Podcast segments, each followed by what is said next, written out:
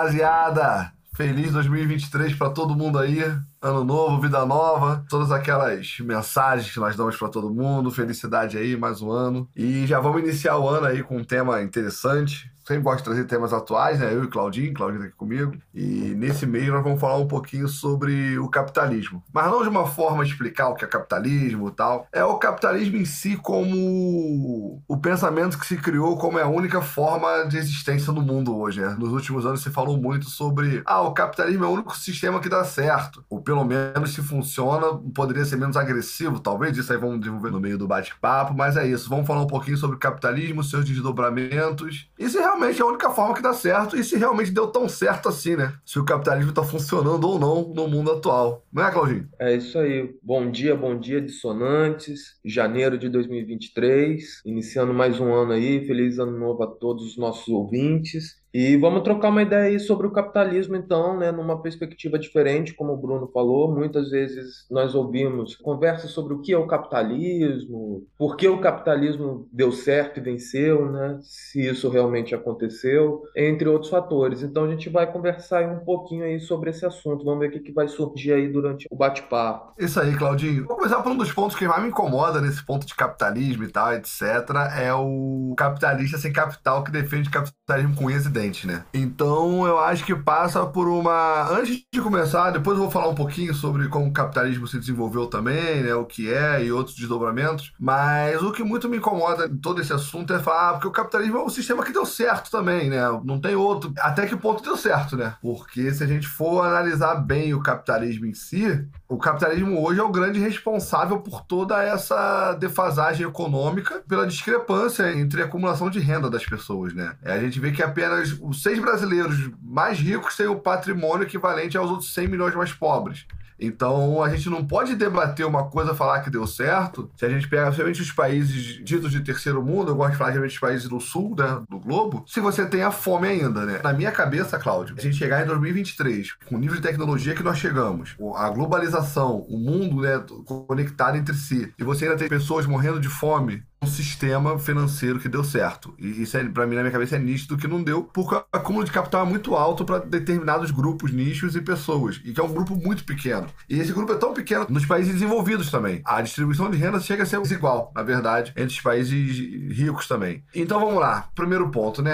É o capitalista em capital. No Brasil, nos últimos anos, criou-se uma coisa de direita, capitalismo, que as pessoas citam que são, né? E, inclusive, eu tive bom, vários debates relacionados a isso. E o cara bate muito no peito, defende um capitalismo hoje, uma coisa que ele coloca na cabeça dele, ah, eu sou capitalista, eu defendo o capitalismo. Mas assim, a partir do momento que se você trabalha para você sobreviver, você trabalha para você comer e você não tem um capital, você não tá entendendo o que é capitalismo e o que você defende, que é o que vem gerando realmente a desigualdade. Não sei se você concorda comigo nesse ponto. Sim, sim, tem até uma fala do Mujica, né? Não vou conseguir fazer a citação exata, mas ele coloca algo como o pior maior pobre é o pobre que defende essa estrutura e aqueles que fazem ele ficar numa situação ruim, né, desfavorável economicamente, politicamente, socialmente. E aí, já aproveitando o gancho, primeiro, né, é muito desigual, né? A gente tem alguns países e aí a gente tem que fazer uma análise maior, que a desigualdade é um pouco menor, né? Normalmente já vem à cabeça os países nórdicos, né? Suíça, Noruega, Suécia, desculpa, Noruega e tal. Mas, por exemplo, aí até pegando o gancho que você falou dos pobres, né? Do, daquele que não tem o capital e defende o sistema, um dos grandes exemplos que são utilizados são os Estados Unidos,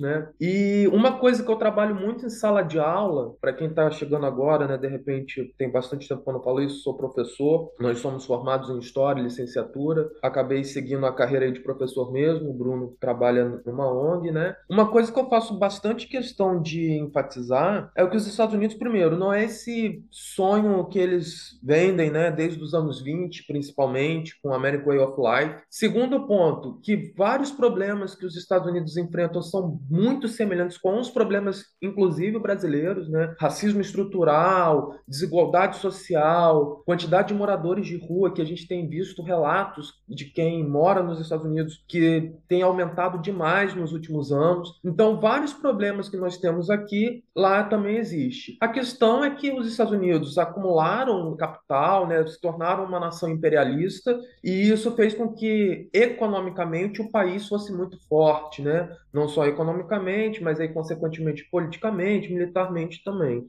Então a gente tem que ver isso. Uma coisa que eu quero chamar atenção, porque o que acontece, né? O Bruno que propôs esse tema para esse mês, e eu falei assim, pô, de boa. Eu, nesse segundo semestre aí de 2022, eu comecei a ler algumas coisas, ouvir alguns podcasts, ver alguns vídeos sobre o comunismo mesmo, né? E inclusive coisas que eram produzidas por comunistas, né? Em especial aí marxistas leninistas. E isso começou a me fazer fazer refletir sobre algumas coisas, né? Primeiro ponto que a gente tem que pensar, que você trouxe, no senso comum, principalmente a gente que vive no Brasil e se considera mundo ocidental, por que, que eu estou dizendo considera? Porque na Europa, nos Estados Unidos, nós não somos considerados ocidentais, né? No máximo Europa, Estados Unidos, Canadá, Nova Zelândia, Austrália, e mesmo assim tem alguns que não colocam nem Nova Zelândia e Austrália. Então, Claudinho, falando desse fato que você estava citando, né, sobre as nações ali da Europa, né, Estados Unidos, que também estão passando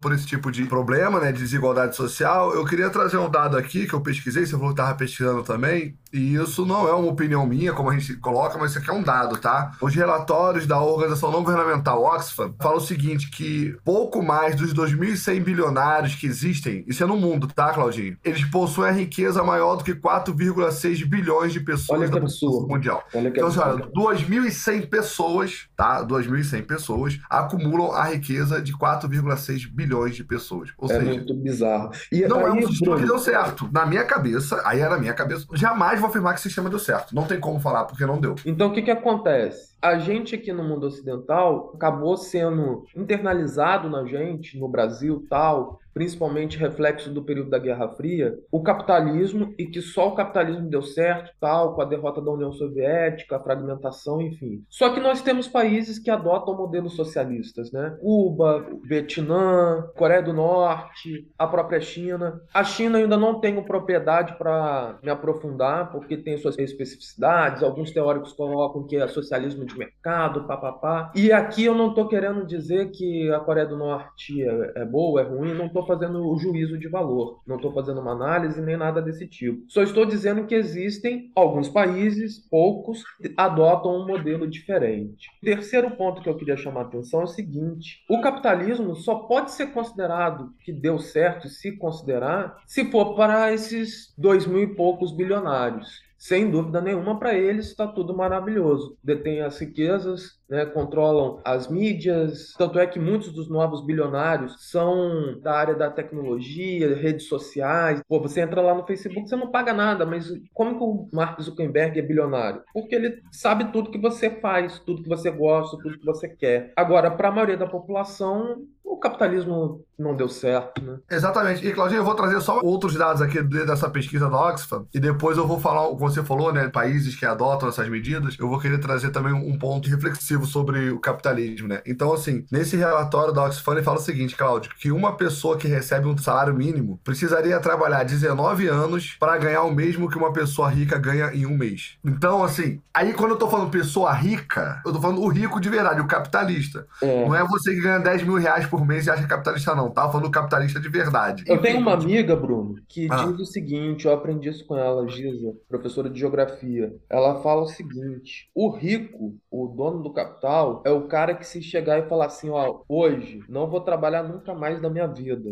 Não tô entrando aqui no mérito se é trabalho ou não, mas eu não vou nem aí na minha empresa participar de reunião e ficar dando ordem. Não vou fazer mais nada, vou ficar em casa ou viajando, fazendo o que for. Ele nunca mais vai precisar trabalhar. Exatamente. Você que acha que é rico, que quando. E olha que nós já dissemos aqui que somos sociais-democratas e tal, pá, mas pensando aí nos comunistas. Quando o comunista está querendo acabar com as classes sociais, propriedade privada, ele não está querendo tirar o carro, o Celta ou um Honda Civic do cara que parcelou, financiou financiou, tem uma casa. Não, é o cara que está aí ganhando bilhões e que vive de renda. É isso que a gente tenta explicar e o cara consegue entender, né, Claudio? Você que está com o teu carro financiado em 60 meses e o seu apartamento em 30 anos na Caixa Econômica, você não é capitalista. Ô, Claudio, uma coisa que é interessante frente ao capitalismo são algumas frentes de pautas econômicas dentro do próprio capitalismo que talvez sejam menos agressivas. Em 2013, eu fiz um curso de O Poder Popular na América Latina. Inclusive, quem fez comigo foi a Dani, nossa companheira de universidade. Tempo como falo com a Dani. Dani, se você ouvir o podcast, beijo para você, mas tempo que eu não tenho contato. E eu conheci o Flávio Chedi. Ele tem uma pesquisa interessantíssima sobre empresas recuperadas por trabalhadores. E um movimento que acontece muito aqui na América Latina, que é o seguinte: são empresas que quebram financeiramente e quando os trabalhadores pegam e assumem essas empresas e começam a trabalhar eles mesmos num modo ali de cooperativismo, eles recuperam essas empresas, essas empresas voltam a dar lucro, dentro ali daquele contexto dos funcionários em si, eles conseguem ainda ter seus salários e fazer com que funcione. Então, qual era o grande mal dessa empresa, no caso, que trouxe ela a quebrar? O lucro exacerbado, né? Para uma pessoa em si querer lucrar demais, quebrou. E você vê que hoje, uma das grandes críticas dos próprios esses capitalistas é o quê? É, é críticas cooperativas aos grupos grupo de agricultura familiar. O que foi feito nesse último governo contra a agricultura familiar foi uma coisa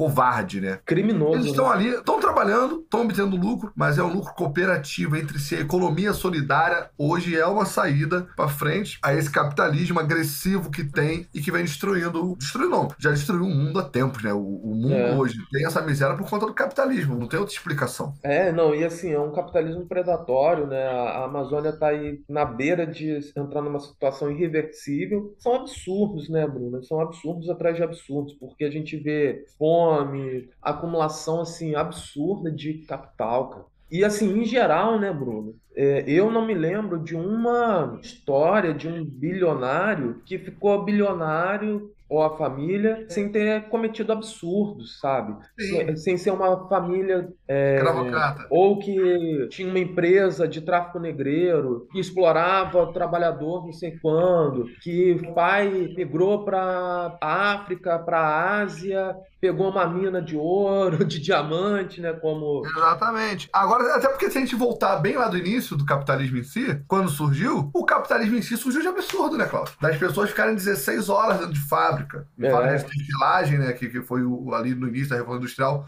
que foi a parte de tecelagem, né? E as pessoas respirando aquele, aquele ar sujo, 16 horas, crianças, né? Insalubridade total, sem espaço de ventilação, sem janela, num local escuro, com presença de animais que transmitem doenças, sobretudo ratos, crianças trabalhando, mulheres grávidas, sem direito nenhum. Aí depois, hoje, a gente tem que ouvir, aí com a ascensão do neoliberalismo, por exemplo, que o que ferra, que o que complica é porque tem direito trabalhista demais, porque tem que diminuir direito trabalhista para poder gerar emprego. E aí a gente vê a falácia quando tem uma reforma, né, a partir aí do governo Temer, e cadê a geração de empregos? Todas as vezes que se levantou uma pauta de direito trabalhista, a elite gritou falando que iria quebrar, né? E foi assim quando se falou que tinha que ter uma férias de 30 dias, foi assim quando se falou que tinha que ter 13 terceiro, e hoje se continua falando na questão da aposentadoria. Sim. Ninguém mais sabe quando vai se aposentar, porque eles vão bater que não, porque vai quebrar. É impensável ter férias, impensável ter um 13 terceiro salário, impensável a pessoa estar tá doente, ter um atestado. Tudo isso foi uma briga. Olha só, você que está escutando aqui a gente, que você defende determinadas pautas, todas essas pautas, você pode falar, ah, eu sou de direita, foram pautas de esquerda que brigaram para que você tenha esses direitos. Sim. Esses direitos foram adquiridos pela classe trabalhadora. E hoje o foco dessas pessoas é desmobilizar a classe trabalhadora. É fazer com que você ache que a classe trabalhadora, quando briga por seus direitos, é vagabunda, etc. Desmobilização de sindicatos, tudo isso só está acabando com seus direitos. Negociação de trabalhador é só através de cooperativismo em comum. Não existe trabalhador que dialoga direto com o patrão, isso Exato. não vai dar certo. Nunca deu. Isso aí é conversa de neoliberal que quer ferrar trabalhador. Eu quero Exatamente. ver como disseram, né, com a nova legislação trabalhista, você vai poder negociar. Você vai lá reclamar com o seu patrão no, ou com o seu gerente. Às vezes você não tem nem acesso, dependendo da empresa, você não tem nem acesso ao seu patrão, ao seu gerente. É, aí você vai falar: Não, porque eu estou trabalhando demais, não tem como diminuir a carga horária, pagar um acréscimo. Ó, ou é assim, ou então tem um monte lá fora querendo trabalho. Se você não está satisfeito. Exatamente, é isso ou rua. Aí você quer que realmente eu acredite e que eu saia gritando aos sete ventos que esse sistema econômico deu certo? Não tá deu. Bizarro, cara. Não Tá deu. bizarro, Bruno, porque assim, não que outros momentos não tenham tido problemas, não que a gente já viveu algum momento de mil maravilhas, mas a gente que vivenciou uma diminuição, mesmo que mínima, da desigualdade social no Brasil e o que a gente tem visto, porque aqui em Rio das Ostras, quando eu cheguei, você não via gente vendendo coisas no sinal, pedindo dinheiro, gente na porta de banco. Estou falando no interior do Rio. Não estou falando num grande centro no qual você tem uma desigualdade social de repente mais latente, porque você tem alguns problemas. Não, no interior. Então, assim, a gente está vendo assim, sempre houve esse problema, o capitalismo fracassou, né? Isso já é notório. Só que a gente tem visto um aumento dessa, o realmente dessa desigualdade social, a volta da miséria, a volta da fome, isso falando de Brasil, né?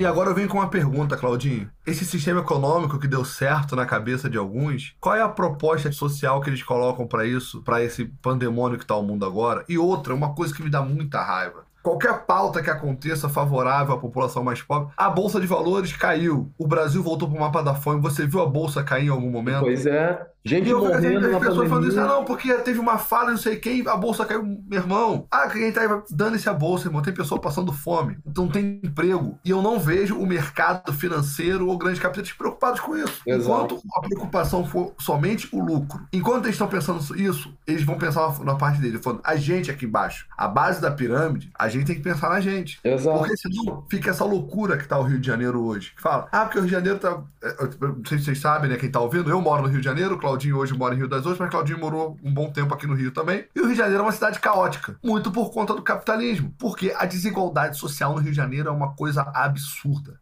Sim. Absurdo. Então o que acontece? O cara que não tem recurso, o cara não tem acesso a nada. A nada. A nada. Ele não tem acesso à moradia, ele não tem acesso a saneamento básico, Cultura. ele não tem acesso à educação, ele não tem acesso à saúde. Tu acha que isso, isso vai ser vomitado o que na cara da sociedade no momento? Esse caos que é o Rio de Janeiro hoje. O capitalismo transformou o Rio de Janeiro no que ele é hoje. As pessoas ficam cantando aí, eu ver o Rio de Janeiro na novela do Manuel Carlos, Leblon, ou nas músicas do Tom Jobim, que foram ótimas, Vinícius, o barquinho navegando de Ipanema. O Rio não é isso. O Rio é um É. pandemônio do caramba. Por conta do capitalismo que as pessoas não têm acesso. E eu vou te falar, Bruno, eu lembro que na época da faculdade a gente falava assim, pô, não deu certo socialismo, comunismo. E aqui eu não tô nem para defender nenhum modelo e tal, mas assim, o final da faculdade eu tava, eu acho que eu já falei isso em algum episódio, né? Eu tava bem desesperançoso, eu tava bem negativo, né? Quando começou a pressão, a perseguição em cima do governo Dilma tal, ainda no primeiro mandato, né? Mas hoje, com maior maturidade, né, outras coisas,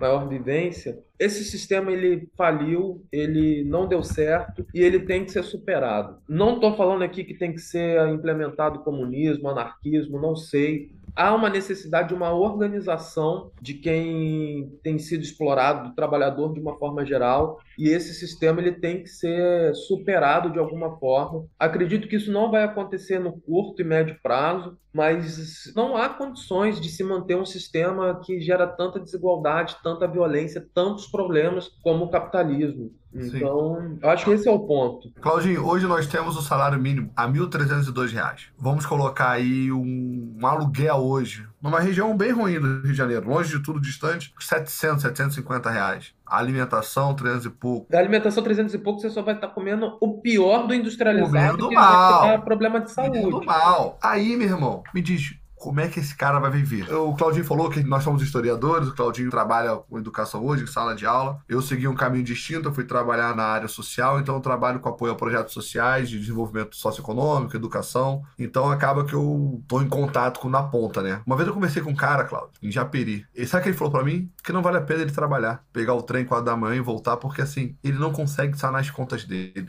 Pô, bizarro. Entendeu? Bizarro, assim, ele falou, ah, não, não vale a pena ele trabalhar, ó, pegar um trem ir pro centro, ganhar um salário mínimo e voltar. Não, entendeu. Mas vale ele catar é uma deixar claro, né? vender uma bala no trem, alguma coisa assim. Nós chegamos num ponto em que o trabalho formal hoje não é interessante pro trabalhador. E isso Olha ele trouxe só o aspecto financeiro, né? Porque se a gente for pegar o aspecto social, por exemplo, ele em Japeri, ele vai ter que sair 4 horas da manhã, provavelmente para chegar meia-noite em casa. O cara não vê o filho dele, irmão. O cara não vê o filho dele. E vou te falar uma coisa, aí eu, vou, eu trago um outro ponto aqui. Foi a semana passada, né? Uma pessoa tava falando, da qual eu não vou citar o nome, que normalmente as pessoas que estão nessa situação é por culpa delas mesmas. Pô, é uma covardia. Porque a pessoa, porque a pessoa não se esforçou o suficiente por estar nessa condição. Aí é que eu te é, falo, por isso, por isso, Claudio, que eu quis trazer esse, esse, esse episódio, que é o seguinte: as pessoas não têm a mínima noção do que elas falam. É você não entender o contexto inteiro de sociedade. Eu falo, é ignorância, é querer ser ignorante e a gente, a gente tem uma coisa assim: a pessoa hoje ela acha que é legal ser ignorante, não quer ouvir, não quer entender.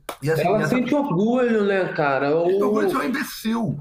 Entendeu? Infelizmente, a rede social, né? O, Barroso trouxe naquele episódio, né? A fala, esqueci do, de qual escritor, o que fez o nome da Rosa, né? Que a internet deu vazão aí para um. Humberto Eco. Né? Humberto Eco, isso. E é verdade, né, cara? E não só deu vazão bando de idiotas, como um orgulho, né? Porque... E, e, aquela frase que você mesmo já falou aqui, Claudinho. Se tem dois fascistas numa mesa e eu me sento nessa mesa, agora são três. E assim, às vezes as pessoas falam, ah, não, porque eu gosto de ouvir determinadas opiniões, eu não escuto mais, meu irmão. Não, não, não tem diálogo. Cara, não, tem essas diálogo. pessoas não tem diálogo. Um cara chega para mim e fala que um pobre está nessa situação de pobreza por culpa dele, e eu falo, cara, que isso? E ele reafirma e fala, cara, desculpa, eu não vou conversar com essa pessoa. Porque para mim já passou de ser até a parte de não entendimento, passou de ser mau caratismo. Pois é. Mas enfim, eu acho que, assim, da minha parte, agora eu acho que eu não tenho nem muito mais a agregar não, apesar de ser um tema muito rico, de ter muita coisa a se falar, para hoje eu acho que eu seria mais repetitivo. Então acho que o que eu tinha para falar hoje, né, o que eu me preparei para falar, até pelas influências do que eu tenho visto, escutado, acho que é isso. Acho que a gente chegou, já chegou não, a gente já ultrapassou todos os limites da razoabilidade desse sistema, não tem como manter. Ele fracassou. Para você ter uma Finlândia com uma desigualdade menor, um IADH altíssimo, você tem a exploração, porque a gente nem entrou em outros detalhes, né? que, por exemplo, para supostamente o capitalismo ter dado certo na Finlândia, ficando no mesmo exemplo que eu citei agora, houve uma exploração excessiva da América Latina, da África, da Ásia, é, de diversos pontos da Oceania. Então aí você tem lá no século XIX a Conferência de Berlim dividindo a África, depois com as independências, você colocando ali dentro do mesmo país etnias rivais, grupos religiosos rivais, guerras civis, exploração e assim por diante. Então. Eu, eu tenho só mais um ponto aqui referente a isso, Cláudio, para ver se a sua opinião relacionada a isso. Nós estamos entrando aqui numa fase agora mais tecnológica da, não vou citar uma quarta revolução industrial, entre outro ou não, mas vamos falar que é uma parte mais tecnológica, onde você vê que cada vez mais é, as indústrias empregam menos, né? Uhum. Porque é tudo automatizado. Por exemplo, o agro, por exemplo, que durante os últimos quatro anos foi dito que é o que carrega o Brasil nas costas e tal. Cara, o agro pode até produzir muito, né? E exportar bastante. Mas vamos lá. O que, que o agro faz? O agro desmata pra cacete, veneno pra caramba. São áreas e mais áreas de monocultura com veneno, que na verdade você vê tudo verdinho, que ele é um deserto, irmão tem uma abelha, não tem uma borboleta, nada, porque o. É tanto veneno. Tudo. É tanto agrotóxico. Eu vou falar assim de uma forma bem clara para você que tá ouvindo pegar e ouvir, entender um pouco. Você pega e liga no Globo Rural domingo de manhã cedinho e vê essas fazendas aí do agro. Quem que essa fazenda emprega? Ninguém, é tudo automatizado. Você pega e vê uma indústria automotiva, quem tá empregando? Ninguém. Então hoje, Cláudio, mais do que a parte de exploração de mão de obra a baixo custo, que acontece muito, a gente tem um problema da automatização dessas indústrias e do desemprego também. Aí o que acontece? Ah, o Academia deu muito certo. Tá, tu fala que deu certo, tu bate pau, faz tudo. Mas e agora? O que, que a gente faz? Se a gente tem um problema de desemprego, as pessoas têm que comer, têm que viver, tem que vestir. Então, acho que hoje o principal ponto desse capitalismo é como que a gente vai gerar renda para as pessoas. Parar de gerar recursos só para essas poucas pessoas. E daí é o que eu falo que vem de repente a economia solidária, as cooperativas, grupos menores trabalhando para gerar renda. Mas também tem isso. Se as pessoas não têm renda, como vão consumir esses pequenos grupos, né? Ou de empresas recuperadas, pequenos grupos produtivos, ou etc. O que for. o que for, Cláudio. Vem assim, como que a gente vai conseguir gerar renda a partir disso? Então, assim, se você fala que esse é o sistema que mais deu certo, você tem que entender os gargalos que esse sistema tem. Porque a onda dos caras é fazer você acreditar que só tem um modo de, de tocar a sociedade, que é o modo que eles controlam. E, Não tem outro. Complementando isso, né, que é uma ideologia complementar, a meritocracia, né, que foi até o discurso do seu amigo, que você é capaz, aí você tem o primo rico, Natália Cury, não sei quem, se você fizer isso, fizer aquilo, você vai ganhar um milhão de reais em não sei quanto tempo e você tem que fazer isso. E se você não conseguiu um milhão de reais, é porque você errou, você é um fracassado, não é culpa do sistema, não é culpa do influenciador que te deu essas dicas, né? Então é complicadíssimo. E Exatamente. assim, Bruno, na sua pergunta, para mim, como eu disse, né, nesse episódio mesmo, eu acho que só superando esse sistema, não sei se com algo que já foi pensado, se com algo novo, mas dentro do capitalismo, porque as contradições, as questões, a gente pode em alguns momentos diminuir alguns gargalos, como foi, por exemplo, nos primeiros governos do Lula, no primeiro mandato especial da Dilma, em alguns outros momentos, né, também da história do Brasil ou de outros países, mas em algum momento vai ter uma contraofensiva dos burgueses, desses mais conservadores, e a gente vai estar numa constante vigília de defender o mínimo, né, que é uma carga horária decente de trabalho, um salário mínimo minimamente digno e coisas nesse sentido. Eu queria falar pra você, ouvinte, que não cai nesse papo de que o capitalismo é o único sistema que deu certo porque não deu. Não deu nada certo. Nós estamos caminhando pro abismo e acelerando. A proposta de trazer isso daqui é que eu queria falar para vocês conhecerem um pouco de economia solidária, entender um pouquinho de empresas recuperadas por trabalhadores, entender um pouquinho de microcrédito. Gente, tem cada coisa legal acontecendo de microcrédito, incentivando o empreendedorismo de pequenos grupos, de pequenos coletivos. Abre alguns editais para coletivos possam se aplicar e empreender, porque realmente nós vamos passar por um período complicado nos próximos anos, relacionado a emprego, relacionado à renda. Então, hoje, uma das minhas maiores preocupações é a geração de renda para as pessoas da base da pirâmide. Não acredite no que dizem, o que eles querem é controlar a gente de forma massiva. E se a gente não procurar entender, compreender, nós vamos ser engolidos pela máquina e triturados por ela. Exatamente. Então é isso, pessoal. Espero que tenham gostado do episódio, que vocês possam refletir. E lembrando sempre: gostou, manda para um amigo, não gostou, manda para um inimigo. E só finalizando, Claudinho, enquanto houver uma pessoa passando fome no mundo, qualquer um que seja o sistema, não está dando certo. Valeu, rapaziada. Até mês que vem.